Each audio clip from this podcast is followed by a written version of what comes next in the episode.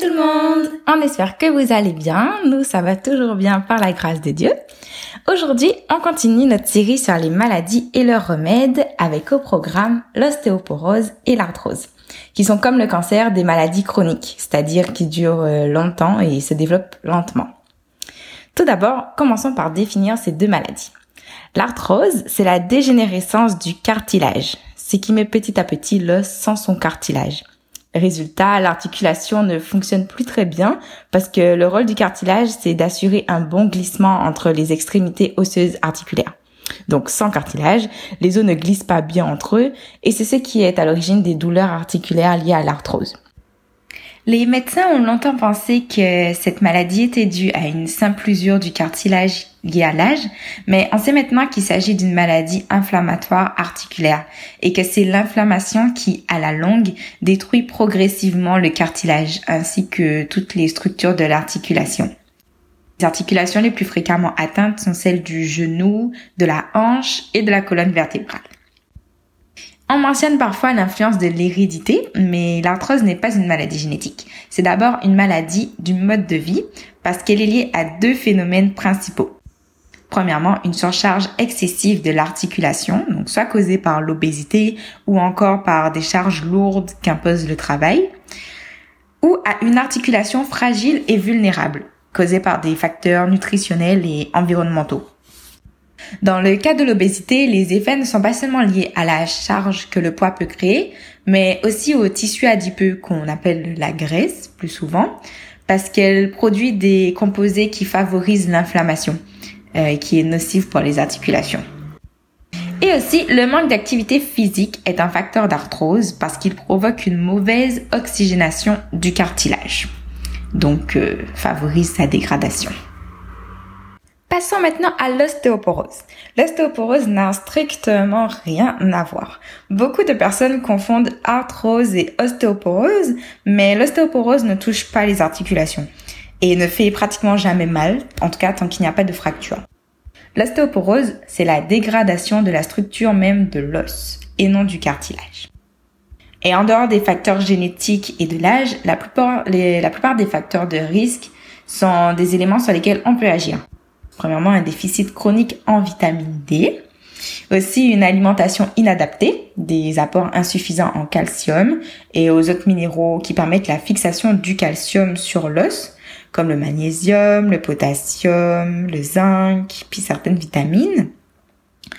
Et aussi des apports excessifs en sel peuvent causer l'ostéoporose parce que l'excès de sel dans l'alimentation conduit à une fuite du calcium dans les urines, ce qui favorise la déminéralisation osseuse et donc la dégradation de l'os.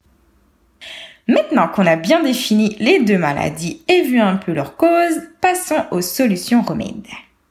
Commençons par l'arthrose. La première solution passe bien évidemment par l'alimentation. Il faut une alimentation riche en fruits et légumes qui va permettre un apport suffisant en minéraux, vitamines et substances antioxydantes. Le gingembre, le curcuma et le poivre noir sont aussi de très bons antioxydants.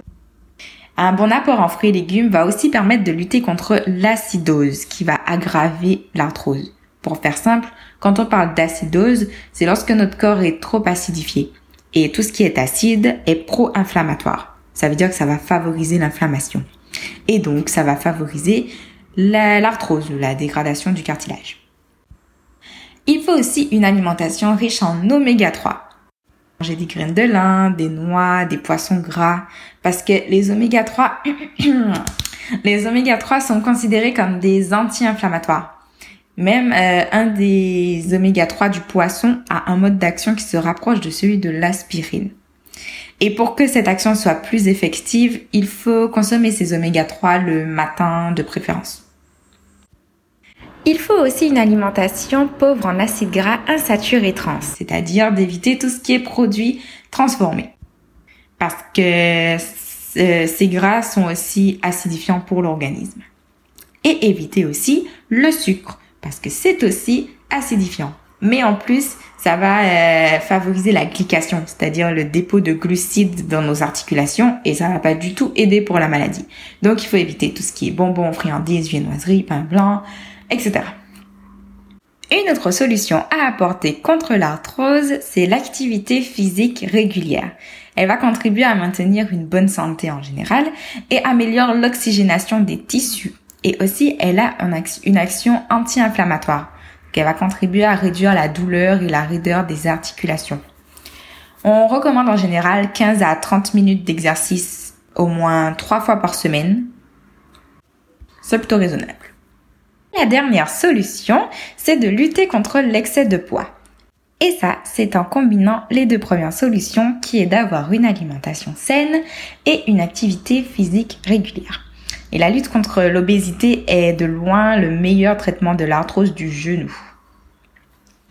Donc si on résume les solutions pour l'arthrose, on dirait qu'il faut avoir une alimentation saine, riche en fruits et légumes, oméga 3, antioxydants, et pauvre en sucre, sel et acides gras trans.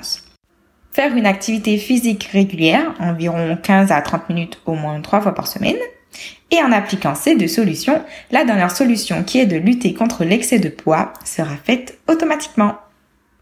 Ces trois solutions sont aussi applicables pour l'ostéoporose, mais il y aurait plus d'éléments à ajouter au niveau de l'alimentation parce que contrairement à l'arthrose, la vitamine D et le calcium rentrent en jeu.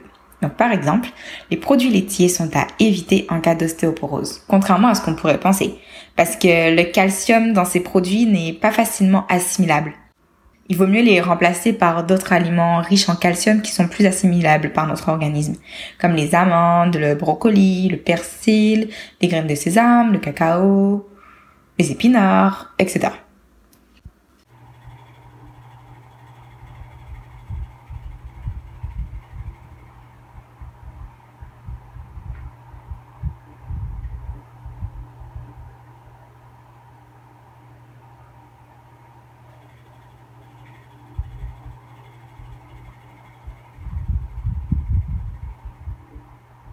Et un autre facteur majeur d'ostéoporose, c'est la déficience en vitamine D, comme on l'avait vu un peu plus haut, euh, un peu, enfin au début.